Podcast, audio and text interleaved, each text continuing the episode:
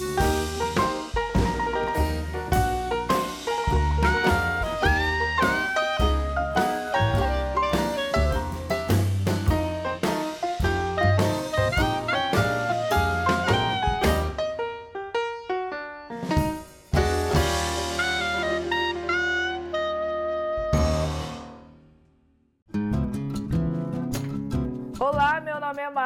Eu quero muito um mamute de estimação. Olá, meu nome é Vinícius e o meu sonho é um dia poder conhecer o Cid, o Mene e o Diego pessoalmente. Olá, meu nome é Augusto e quero tirar uma selfie com dente de sabre. é isso aí, pessoal. Bem-vindos a mais um episódio do Origens Podcast. E hoje o nosso tema é interessantíssimo, você já deve saber sobre o que, que é.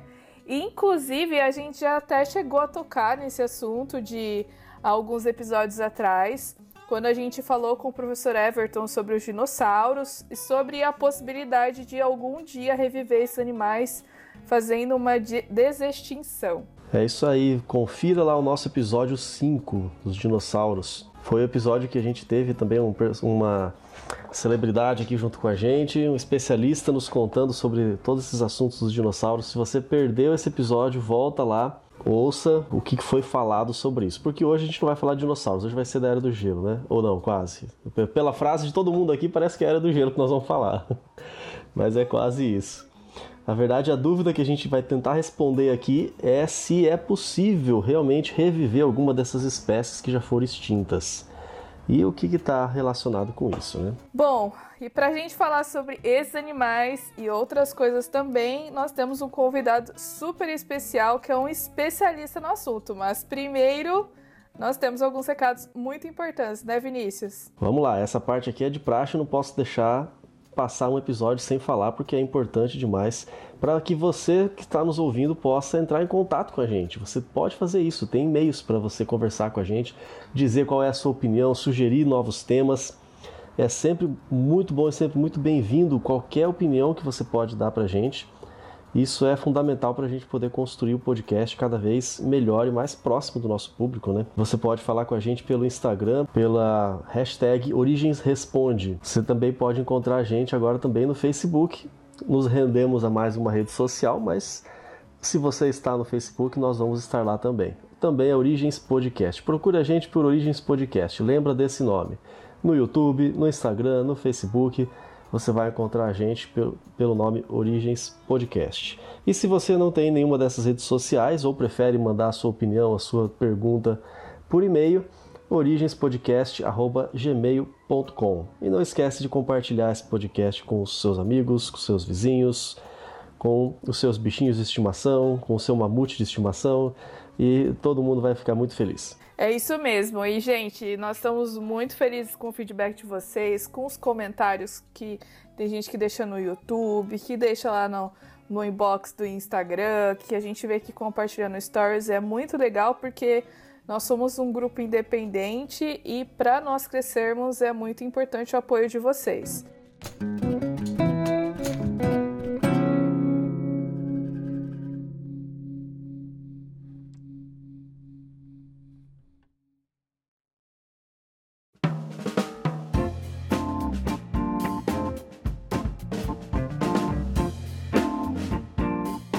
Muito bem, vamos falar de uma nova palavra que, bom, para mim pelo menos era nova, eu não sabia que essa palavra existia, mas desextinção. O que, que significa desextinção? Não, eu acho que não vai estar no dicionário Aurélio, mas de repente a gente acha alguma outra fonte de pesquisa. Mas o nome já está dizendo, né? É uma maneira de você tentar é, seguir o caminho inverso da extinção, né? tentar reviver espécies que já são consideradas extintas.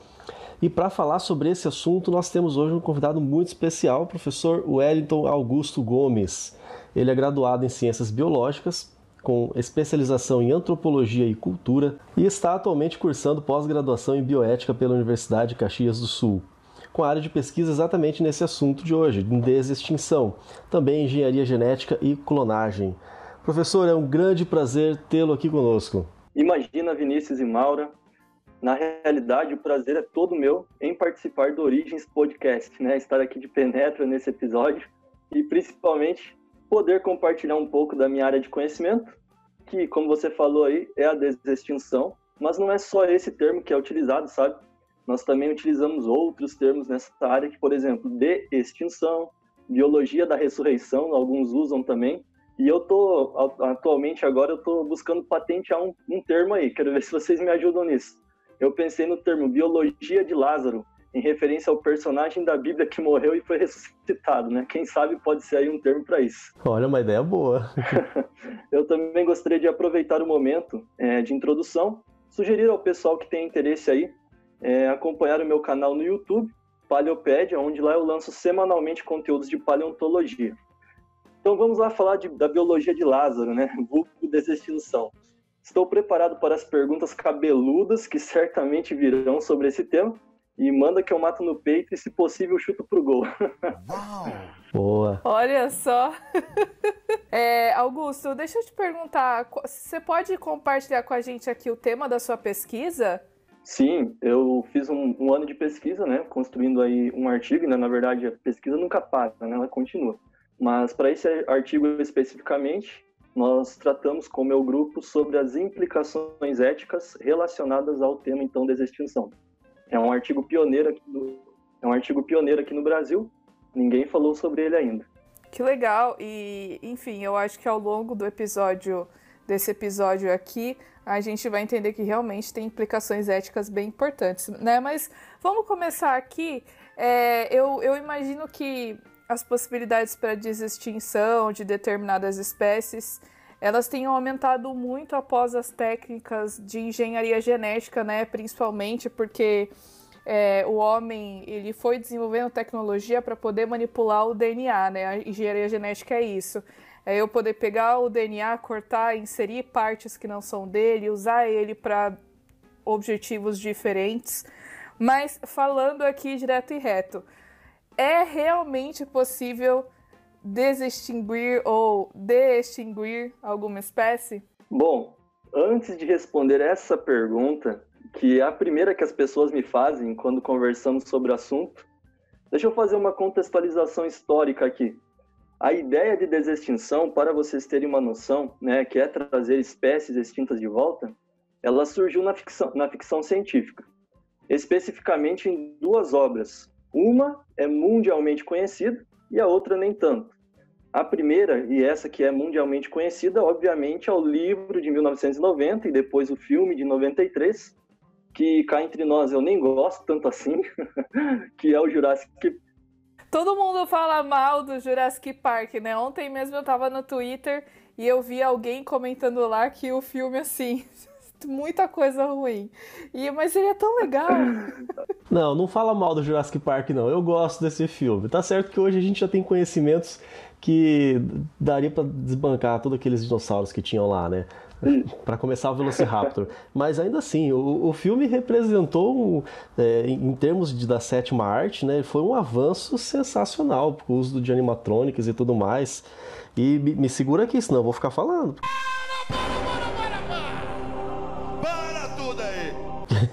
o filme é muito bom. embora não seja fiel é, em termos de paleontologia, aí, mas não deixa de ser, como filme, uma grande obra-prima. Eu adoro! Ah, eu também! Exatamente. Então, Jurassic Park, na verdade, é, ele é uma obra de progresso para trazer principalmente esse, termo, esse tema da desextinção para o público em geral. Mas o que é curioso é que tinha um outro livro que ele antecedeu Jurassic Park, que quase ninguém conhece, que inclusive eu, eu acredito que o Michael Crichton, não sei se ele teve essa ideia primeiro, se ele cunhou, né? Mas foi o livro de 1984, escrito pelo John Brosnan. O livro é o Carnosaur, onde na história um cientista, utilizando engenharia genética, traz de volta diversas espécies de dinossauros e as abriga, olha só, em um zoológico. E o mais curioso disso é que em uma determinada noite, um carnotauro, por isso o título daí, né, acaba escapando do cercado e indo fazer uma visitinha na cidade onde a história se passa. Então, muito parecido com o Jurassic Park. Vixe, agora quem critica o Jurassic Park vai ter mais material para criticar ainda. Vamos dizer que é plágio. Mas vamos lá. Será que é possível trazer espécies de volta? Hoje, através das técnicas que envolvem engenharia genética, que se tem, não é possível trazer um animal 100% de volta. Isso tem que ficar claro. Tá brincando comigo? Pegadinho? Não, tô brincando, Não, falando pegadinho. sério. Não há como trazer, por exemplo, um mamute completamente, né? Falando assim, com a mesma genética, com todas as suas características, sejam elas internas e externas. Mas aí vocês podem estar se perguntando, mas como assim? Eu ouvi que estão tentando trazer mamutes de volta. Não, sim.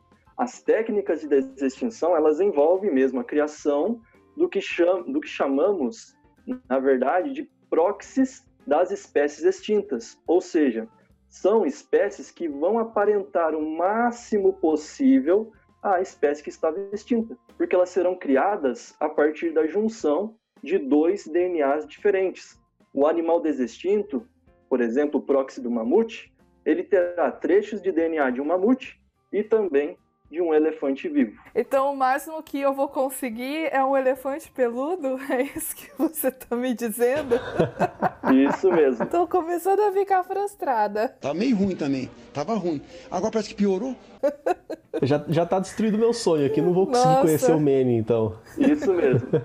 Na verdade, ao decorrer aí da nossa conversa, a gente vai falar um pouquinho aí, na verdade, o que, que eles pensam em tentar trazer, né? Um elefante peludo, com uma camada de gordura mais espessa, uma altura maior aí, né? Ou al- algum animal, por exemplo, que conseguisse ou que fosse ser mais adaptado a viver em regiões mais frias, por exemplo. Porque eu estava lendo algumas coisas e é, a gente vai até falar um pouquinho de alguns benefícios ou riscos, mas u- uma dessas tentativas, eles, eles defendem, né? Por exemplo, eu vou desextinguir o mamute, porque ele pode ajudar a recompor ecossistemas que estão ameaçados, por exemplo, né? Porque ele tem os hábitos alimentares, etc. E nessas regiões mais frias ele poderia ajudar a recompor alguns desses ecossistemas, né? Exatamente. É, até se tentou restituir, na verdade, o, um bioma, né, que é a estepe lá na Sibéria, com animais vivos atualmente. Pra você ter uma noção, eles levaram para essa região, então, bois almiscarados, lebres e, mar- e marmotas a partir do ano de 2004. E, inclusive, houve até um aumento da biodiversidade na região. Mas ela não foi, assim, tão profunda a ponto de restaurar o bioma completamente. Aí, o que, que os cientistas que já estavam com a ideia de trazer o mamute pensaram: opa, se nós trouxéssemos um animal do tamanho de um mamute que executasse as mesmas funções que ele, então nada melhor do que restaurar o ecossistema com o personagem principal. Nesse caso é o mamute. É, inclusive sobre isso, já levanto uma pergunta que talvez a gente poderia até falar mais pra frente, mas o gancho aqui já, já vou aproveitar. Porque quando você fala em espe- especialmente um animal de grande porte, como é o mamute, como é também o tigre dente de sabre, não basta você simplesmente desextinguir ele, né, trazer ele de volta, porque ele vivia num certo contexto, tinha um ecossistema, tinha um- uma vegetação específica, tinha outros animais que ele é, no caso do tigre dente de sabre, que ele era predador, no caso do mamute, se, é, se alimentava especialmente de vegetais, né? Então você teria que trazer de volta não só o mamute, mas todos esses outros animais também. Você teria que reconstruir todo o ecossistema. É, muitas espécies que querem trazer de volta, eles já estão aí há centenas, até milhares de anos extintas. Se trazê-las, possivelmente podem acabar se tornando novos vetores de doenças, porque nós temos, por exemplo, muitos vírus novos que se adaptam rapidamente, temos novos vermes parasitas também, entre outros patógenos. E como você mencionou, é, ecossistemas que não estão aí talvez mais na atualidade, não estão preservados. É o caso de uma das espécies candidatas, que é o pombo passageiro. Ele foi extinto há mais de 200 anos atrás e que agora não se deparará com as florestas que viveu, mas ele vai se deparar o quê? com centros urbanos, várias áreas de plantio. E quais são os riscos disso acon- de se trazer o pombo passageiro, né? As chances de ele acabar se comportando como uma espécie invasora, que alguns chamam até de pragas, né? Eu não gosto muito de usar esse termo, mas essa chance é muito alta. Eu acho que tem um exemplo desse aqui, mais próximo, pelo menos para mim, que é o exemplo de algumas espécies aqui em Galápagos que foram introduzidas e que hoje elas aqui são consideradas pragas. Por exemplo, é, as cabras. No início da colonização aqui das ilhas, eu não digo a colonização tipo 400 anos atrás. Eu digo no século 20 mesmo, quando o governo incentivou todo mundo a vir para cá, eles começaram a trazer esses animais, porque naquele tempo não existia essa preocupação, né, com conscientização de que você tem que proteger o que é daqui, que essas espécies de fora vêm e vão alterar o, o funcionamento e o ecossistema das espécies daqui. Então, eles trouxeram as cabras e elas simplesmente viraram uma praga aqui em Galápagos. Mas praga assim, que elas se reproduzem muito rápido e elas cresceram muito de população. E o problema é que elas são herbívoras, né? Então elas acabam com as plantas daqui, elas é, não deixam as plantas daqui crescer porque elas vão se alimentando, né? E tem, é, elas influenciam na, na, na sobrevivência ou na vida dos animais daqui, como as tartarugas, por exemplo. Aí o que, que o governo fez há uns anos atrás? O governo permitiu a caça desses animais. E tem umas histórias assim do povo ir com o helicóptero e eles de cima, assim, em, embaixo tinha aquele monte de cabra, aquele rebanho de praga, e os caras do helicóptero de cima atiravam nas, nas cabras para matar, porque o governo é, incentivou, sabe?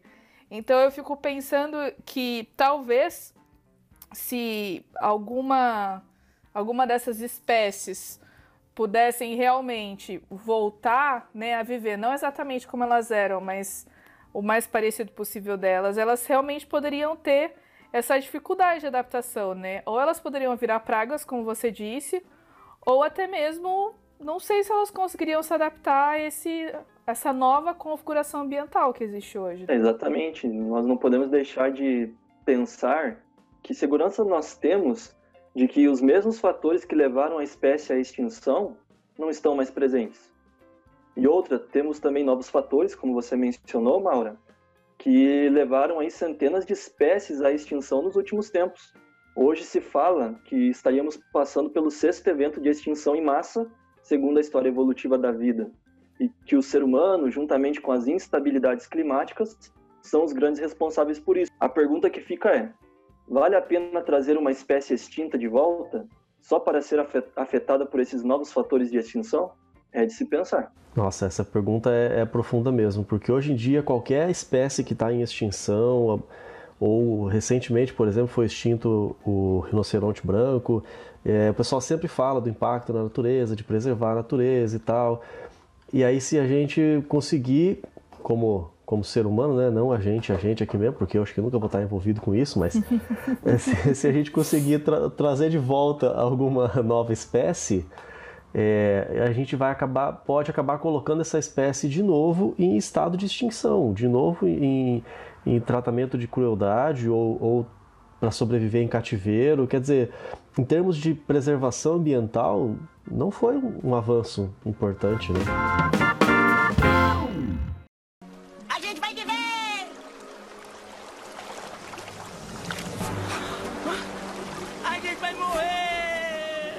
Mas está certo então. A gente é, percebeu inclusive que existe uma lista de candidatos à desextinção. não sei como é que funciona, você tem que entrar num cadastro do sistema único, o pessoal faz vestibular, tem Enem, não sei como é que faz para eles entrarem nessa sequência ali.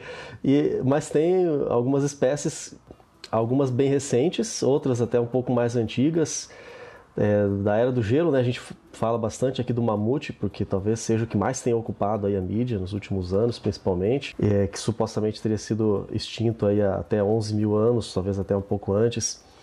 E agora, esse mamute, a gente sabe que ele foi preservado congelado, tá lá. O pessoal descongela ele, a gente vê lá o mamute, tem algumas outras espécies de forma semelhante. Mas e outros animais que foram extintos em outros ambientes? A gente pode falar talvez aí do, do tigre da Tasmânia, é, não morreu congelado. Né? Eh, como é que a gente faz para conseguir material desses animais? Porque eu não posso partir simplesmente é, sei lá, começar a reconstruir a partir de algumas moléculas ou tentar misturar outros animais. Eu preciso ter alguma coisa original daquele animal, né? O que, que, que tipo de material que foi preservado? Onde a gente encontra esse material? Vinícius já tá depressivo ali, ó. Ele, ele até tinha uma esperança, porque a gente, o Everton no episódio de dinossauro disse que não tinha jeito mesmo. Aí nesse episódio, sei lá, talvez o Vinícius tenha pensado, não, pode ser que o Wellington traga alguma coisa nova, algum artigo, tá? Não. Tá frustrado. Então, em 2013 foi realizada a primeira conferência de desextinção. Atualmente há uma lista com 20 espécies candidatas e não sinto muito, os dinos não estão nela, infelizmente, né?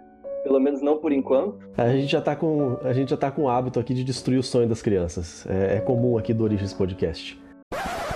Então, 48% dessas espécies são mamíferos, por exemplo, mamute, o tigre da Tasmânia, o dente de sabre.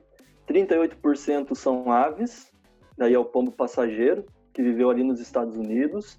Tem o aral gigante também, que é uma espécie de pinguim, também está extinto. 3% desses candidatos são anfíbios, 3% são invertebrados, que aí a gente tem borboleta Xerxes azul, por exemplo. E 3% deles eram plantas, que é o caso da castanheira americana. Então, só para vocês entenderem, desses 20 candidatos está bem dividido. Tem mamíferos, tem invertebrados, é, tem aves. Só que assim, sem material genético preservado, é impossível trazer esses seres de volta. Por isso que os dinossauros não são candidatos. Porque mesmo que já tenha encontrado um mosquito preservado em âmbar com sangue de um dino, esse sangue tinha sido contaminado pela resina fossilizada, né? Como, como foi falado pelo professor Everton. Agora, seres como os mamutes, que tem material genético preservado no gelo, ou o tigre da Tasmânia, que ficou conservado em um museu por 70 anos, desde a sua extinção, lá em 1936, é, desacelerando assim o processo de decomposição, ainda apresenta então material genético e principalmente material genético passível de ser lido e sequenciado. Então não adianta só querer trazer uma espécie de volta. Tem que também ter a oportunidade de pegar esse material genético, esse DNA e conseguir fazer o sequenciamento dele, fazer a leitura para poder interpretar e quem sabe aí, né?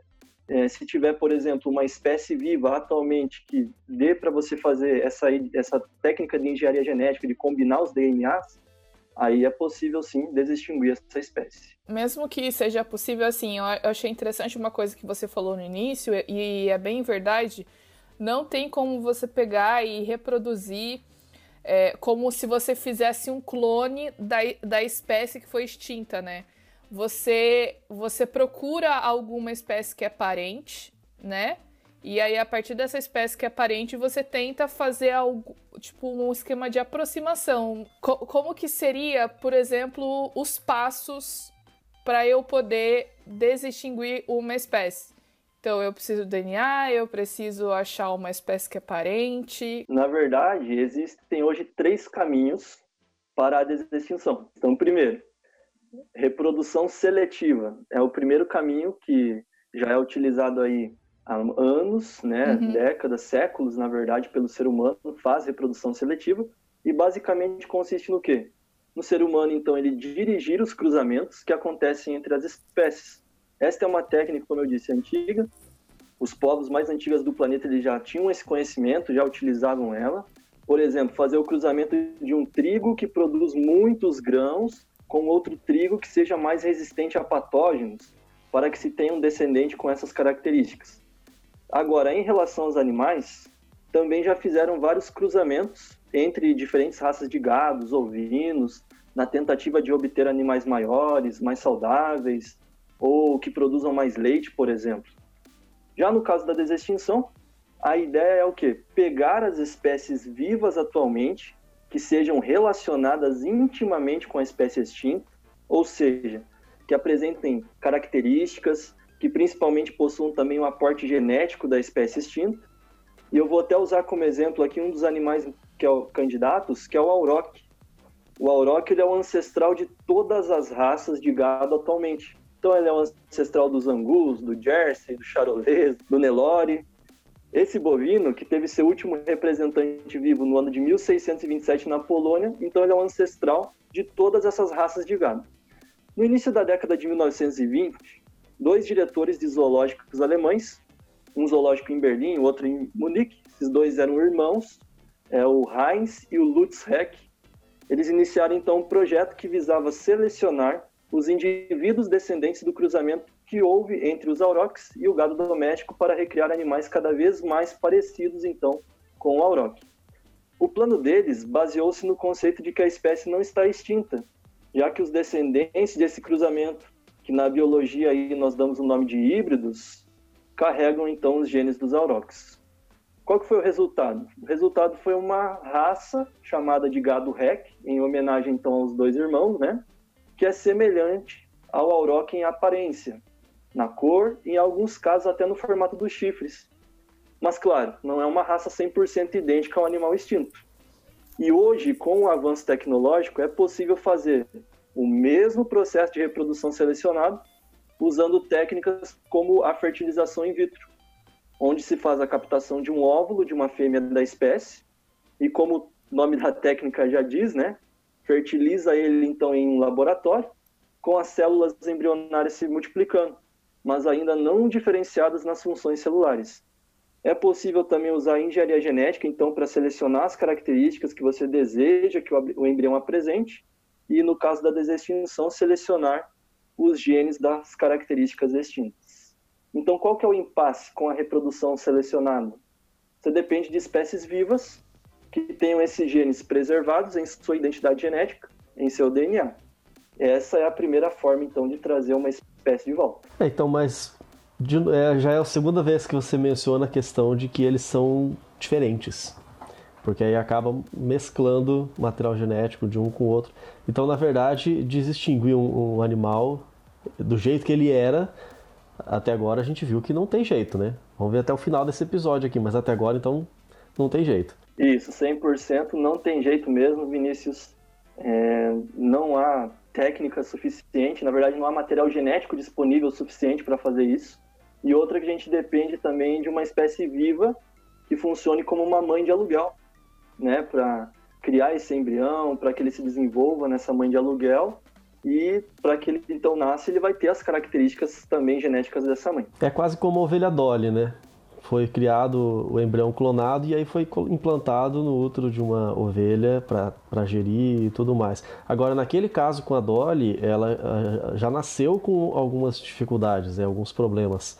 Isso poderia acontecer de novo nessa desextinção, né? Isso mesmo. Inclusive na segunda técnica, que é justamente a clonagem, como foi o caso da ovelha Dolly lá em 96, né? E já foi utilizada várias vezes esse tipo de clonagem, já foi utilizado em vacas, em carneiros, cachorros, gatos, camelos. E existe uma técnica de clonagem que é a única viável hoje para a desextinção. Esta técnica é quase um trava-língua, né? Então, para falar, ela é bem complicado, mas que rufem os tambores aí. O nome é o seguinte, ó, transferência nuclear de células somáticas. É um trava-língua essa palavra, né? Transferência nuclear de células somáticas. No que, que consiste essa técnica? É basicamente pegar uma espécie, eu vou usar um termo aqui para ficar mais didático, aparentada, né? Com a espécie extinta, e fazê-la então de mãe de aluguel do ser extinto. Mas de que forma? Ele não está extinto? Então vou dar mais um exemplo só para vocês entenderem. Lá no ano de 2000, o último representante de uma espécie de bucardo, um tipo de cabra que viveu na região montanhosa dos Pirineus, ali na divisa entre Espanha e Portugal, ele veio então a falecer. Conscientes de que a extinção desse animal aconteceria, haja o que houvesse, os cientistas espanhóis, rapidamente, antes dele falecer, já tinham então coletado amostras da pele do animal, com seu material genético, com o núcleo celular, e esse método é chamado de criopreservação, né? Assim que o último Bucardo morreu, rapidamente então eles começaram com o plano do quê? Trazer ele de volta. Se ele já tem o material genético, tem o núcleo celular, de que forma que eles fizeram isso? Pegaram uma outra espécie de cabra e como tinham células com núcleo e tudo conservadas do bucardo, simplesmente pegaram o núcleo de uma célula do bucardo e injetaram em um óvulo sem núcleo dessa cabra, que era parente, né, próxima ali. Tentaram isso para você ter uma noção mais de 500 vezes até que nove fêmeas engravidaram, ou seja, o organismo não rejeitou o zigoto, né, aquela primeira célula do indivíduo, e dos nove que, que engravidaram, das nove fêmeas que engravidaram, em 2003, isso, um único descendente nasceu. Ele viveu por oito minutos e faleceu devido a uma série de complicações pulmonares.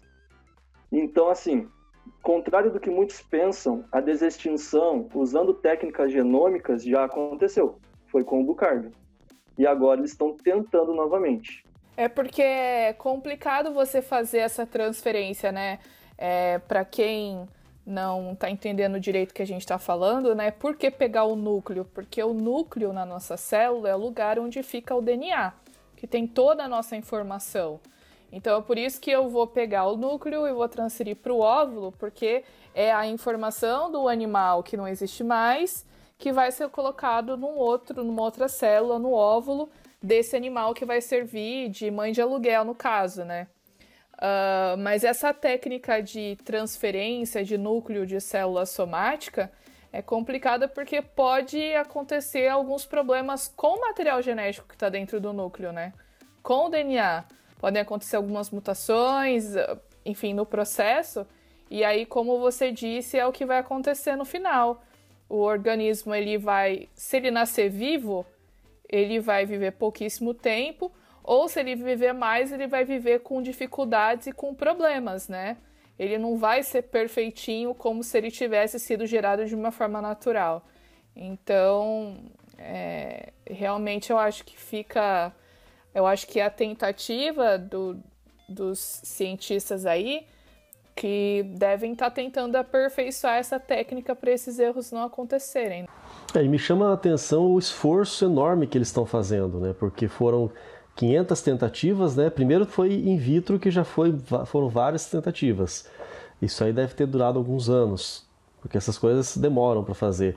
Depois eles implantaram em 500 fêmeas, né? Isso foram três anos, 500 tentativas né, em fêmeas e nove só engravidaram. E desses, desses nove, um sobreviveu o filhote por oito minutos. e já morreu. E aí nisso a gente já associa, além do tempo, além do trabalho, a mão de obra necessária, o custo, né?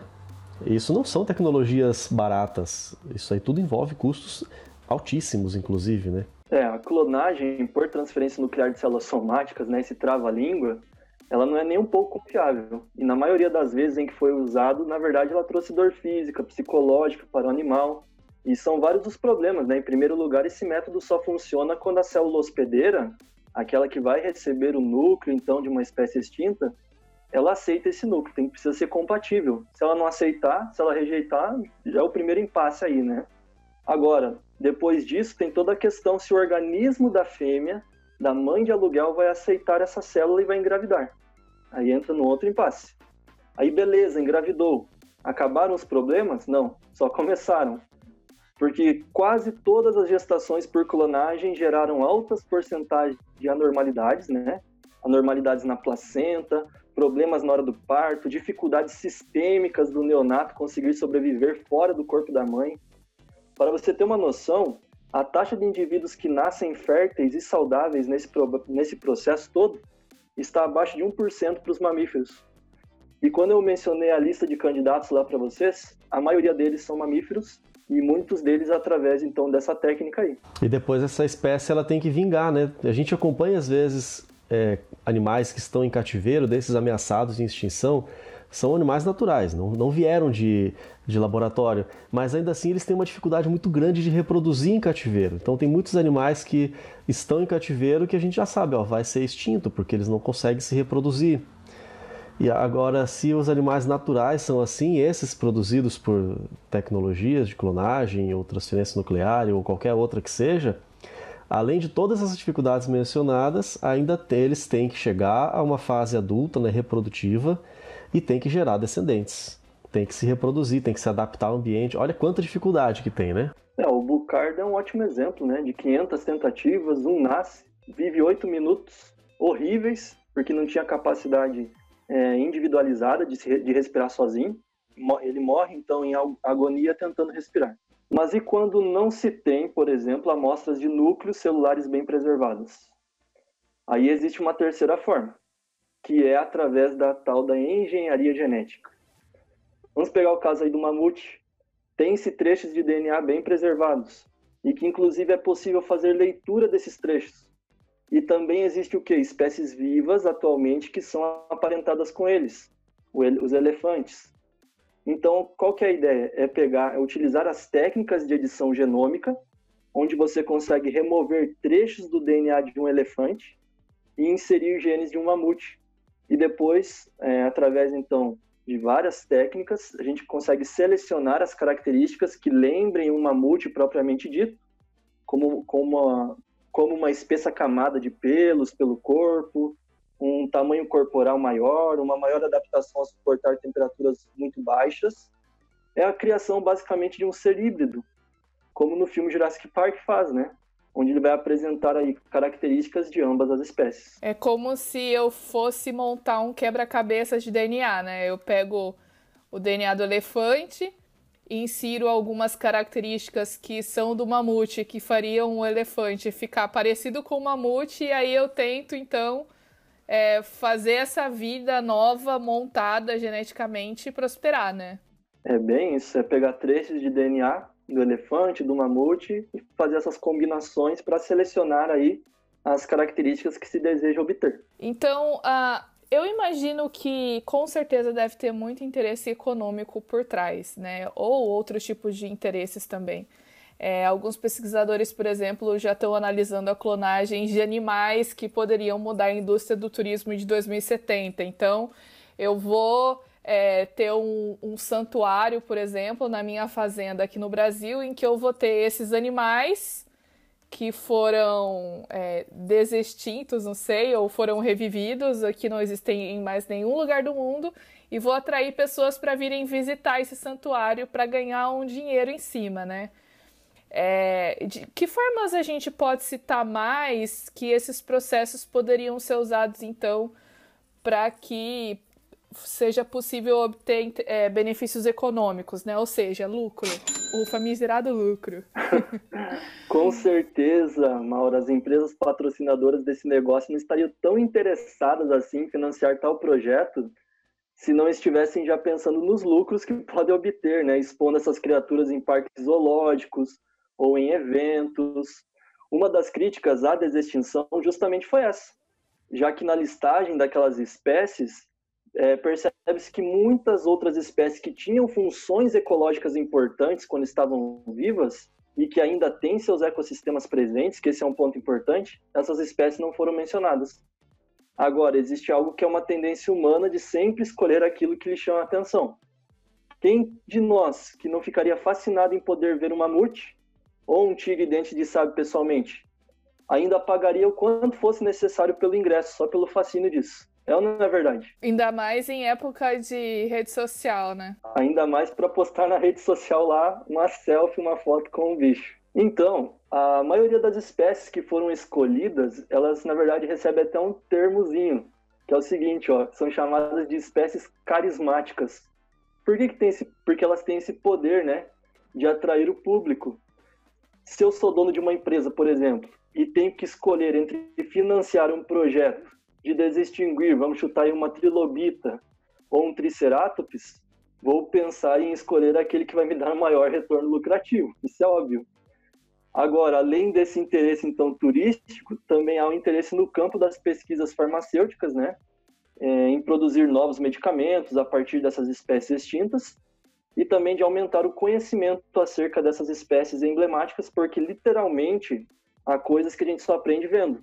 Por exemplo, como era o comportamento dessas espécies em diferentes situações? Não tem como você avaliar olhando o fóssil. É só com a espécie ali, né? Sendo vista, ah, o comportamento sendo estudado. É, realmente, quando a gente estuda fósseis, a gente não tem como dizer muita coisa do comportamento deles, né? Às vezes algumas coisas a gente pode dizer, como se ele vivia sozinho ou vivia em bando. É, não é sempre, mas muitas vezes a gente consegue dizer o que, que ele, do que, que ele se alimentava, porque já foram encontrados animais é, na, na, porção do que seria o estômago, ou analisando os coprólitos, né, as fezes dos, dos, dos animais fossilizados e tudo mais. Mas realmente a maior parte do comportamento dos animais a gente não tem como dizer, né? É muito imaginativo, às vezes o pessoal se baseia em répteis atuais e faz essa extrapolação para os dinossauros. E aí o mesmo a gente pode dizer do tigre dente de sabre, do, do dodô, do mamute, do, do, tigre da Tasmânia e de outros ali que foram extintos antes de a gente ter registros né, sobre eles. Exatamente. É assim mesmo, porque é, como você disse, é em base de, de inferências muitas vezes, né? Comparações com animais vivos atualmente, mas que certezas nós temos disso? Então seria muito bacana se nós tivéssemos as espécies vivas e a gente pudesse estudar elas é, no ambiente para ver como que eles reagem a essas mudanças, como que foram extintas, por exemplo, por que que foram extintas? Tem o mamute. O mamute é um caso que a gente não sabe qual a, a razão principal da extinção dele. Poderia ser uma forma de a gente descobrir e ter essa resposta.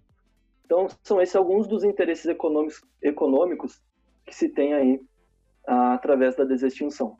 E a gente pode falar de algumas questões políticas também, né? Todas as políticas ambientais teriam que se adaptar para esses, esses organismos. Né? Por exemplo, se eu não me engano, existe uma legislação de que não é possível você patentear um ser vivo. Você pode patentear um produto, mas o ser, o, o, ser, o ser vivo que produz esse, esse produto você não pode patentear, né? é da natureza. É, nos Estados Unidos é possível patentear ser vivo. Aqui no Essa Brasil, é uma lei não. nacional aqui do Brasil, né? Você não, você não pode patentear a abelha, você pode patentear o mel que você extrai, alguma coisa desse, desse tipo, né? Mas e um, um, uma outra espécie nova que você está surgindo, que a gente já viu que não vai desextinguir a espécie exata, né? A gente já viu que vai ser, se for possível, vai ser uma mescla. Então seria praticamente uma espécie nova. E aí, como é que seria isso aí? É uma discussão ainda, né? A gente não tem uma resposta, né? Alguém vai patentear, alguém vai tomar conta, quem vai lucrar com isso. Eu imagino que o laboratório responsável, a instituição responsável por trazer essa, esse organismo à vida vai querer a sua parte, né? vai querer a sua fatia. É, existem muitos problemas legais relacionados a isso e que, como você disse, estão em discussão. Como que ficará a classificação dessa espécie extinta? Nós não sabemos. Para você ter uma noção, quem faz essa classificação a nível mundial é a União de Conservação Internacional da Natureza, é a IUCN. E a IUCN ainda não tem a resposta para isso. Ainda não tem ainda uma classificação para essas espécies. Será que ela vai ser classificada como ameaçada de extinção? Será que ela será mesmo uma espécie né, na classificação biológica? Então são perguntas que ainda não temos resposta. Aí já vem aquela pessoa que quer apimentar a discussão e fala assim: e qual é a definição de espécie? Ah, Aí vai longe essa conversa. para você que conseguiu um consenso para definir o que é espécie. Então, tanto é que eu achei eu acho interessante que esse, esses irmãos que eu mencionei para vocês, que eles tentaram então desextinguir o auroch, eles consideram o conceito de espécie genético, ou seja, que o auroch não está extinto, porque a genética dele ainda está nos gados, nas raças de gados atuais. Por isso que eles queriam trazer ele de novo. Curioso. é uma forma de pensar aí. É o mesmo que aqueles que defendem que as aves são descendentes dos dinossauros, dizem que os dinossauros não foram extintos, porque as aves estão aí, né? É o mesmo argumento.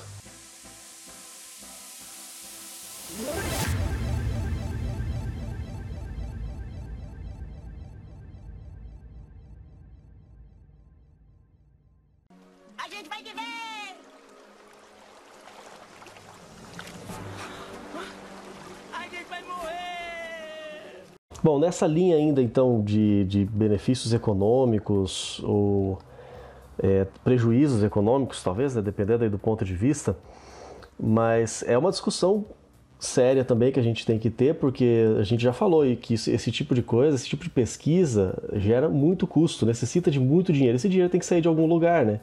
Será que é um dinheiro que poderia ser melhor aproveitado em outra, outra área? Aqui no Brasil, na, na na discussão de política, aqui na polarização, o pessoal já ia falar assim: ah, o dinheiro que é da educação, o dinheiro que é da saúde. Parece que só fala desses dois. Tá certo que são os mais, talvez alguns dos mais importantes. Mas eu estou imaginando, aqui no Brasil, o pessoal já ia dizer assim: nossa, tá desviando dinheiro da saúde e da educação para ressuscitar um, um elefante cabeludo, sei lá. Adorei elefante cabeludo. Depois de anos de luta, Vinícius, é, os programas de conservação de espécies ameaçadas, então eles conseguem esse apoio financeiro por parte dos governos, só para vocês entenderem assim todo o contexto, para continuar então com as atuações. Agora imagina que chega esse novo programa, Desextinguir Espécies, e que foi cogitado por esse programa então pegar esses recursos que são destinados para esse setor da conservação de espécies para utilizar então na desextinção. Pasmem vocês, mas isso já foi então cogitado por essas empresas, que elas pensam da seguinte maneira: por que, que eu vou conservar essas espécies que estão vivas agora, se a gente pode reviver elas depois? Algumas pessoas poderiam dizer que isso é algo até criminoso, né? Você deixar uma espécie que está viva se extinguir, porque supostamente você conseguiria trazer de volta depois, né? É, é um seguro de vida para essas espécies ameaçadas de extinção atualmente, né? Ou seja, elas teriam um seguro de vida porque nós podemos congelar seu material celular, arquivar a sua sequência de DNA nas nossas bibliotecas genômicas e depois a gente desextingue elas. Então essa é uma das questões aí também que envolvem é, questões são questões éticas, né, que envolvem aí esse processo da desextinção. Isso pode acabar trazendo de volta uma discussão sobre a criopreservação, né? Aquele tipo de coisa que a pessoa, claro, muito rica, está chegando numa certa idade, tem uma doença, vamos dizer aí Alzheimer.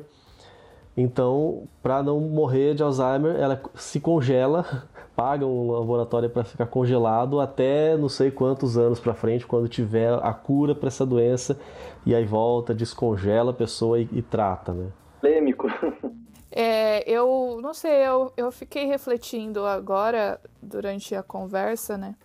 E eu fiquei pensando assim, como que algumas pessoas podem é, diminuir tanto o valor de uma vida, né? Por exemplo, você falou, ah, não, mas vamos investir em pesquisa para reviver essas espécies, porque se elas desaparecerem, beleza, a gente faz outras, né? Então, ó, não vamos cuidar do que a gente já tem aqui. Por que gastar dinheiro cuidando se a gente pode gastar o mesmo dinheiro revivendo? Ou, por exemplo, eu tava lendo num daqueles artigos, né, que, que você mandou lá, o da Science, que eu, a pessoa, ela. Eu vou é, linkar aqui na, na descrição o artigo, os links que o Augusto passou pra gente. Eu vou linkar aqui esses links para vocês verem também, para quem quiser ler mais. É, que tipo assim, ah, vamos listar aí benefícios da gente poder rever essas espécies. Eu achei engraçado, tipo, ah, vamos fazer isso porque é legal, porque seria legal ver um desses animais andando por aí, tipo, sabe? Eu acho que é, ultimamente quanto mais cresce a tecnologia com a ciência, eu acho que cresce também a banalização da vida, sabe? Então, ah, se a gente souber manipular o DNA, a gente pode tudo. Então, se essa espécie morrer aqui, a gente faz outra, sabe? Não existe uma valorização daquilo que já existe. Então, eu acho que isso é muito preocupante. Eu acho muito legal a gente ter iniciativas nesse sentido, mas como uma medida paliativa e não como uma medida principal. Ou seja, eu, é legal ter essas técnicas para eu poder usar se eu precisar e não que isso seja o padrão, a rotina, né? Então, não sei, eu fico meio preocupada. Eu acho interessante que exista gente que esteja desenvolvendo essas coisas, mas ao mesmo tempo eu fico preocupada porque a gente acaba desvalorizando aquilo que a gente já tem. E logo vai vir aquelas pessoas dizendo assim: nossa, que absurdo, né? Vamos, vamos estar brincando de Deus, que é o que já se fala de outras áreas de pesquisa, né? Isso, até algumas décadas atrás, a bioética ela era discutida dentro das pesquisas com animais de um ponto de vista antropocêntrico. Ou seja, que o ser humano tinha o direito sobre o uso dos animais e aí muitos padrões de violação do bem-estar desses animais é, que eram utilizados em pesquisas, esses não eram considerados, entendeu? Hoje, ainda bem que temos uma nova bioética, né? Onde as espécies são donas de direitos, embora esses direitos quem decide ainda são seres humanos, né?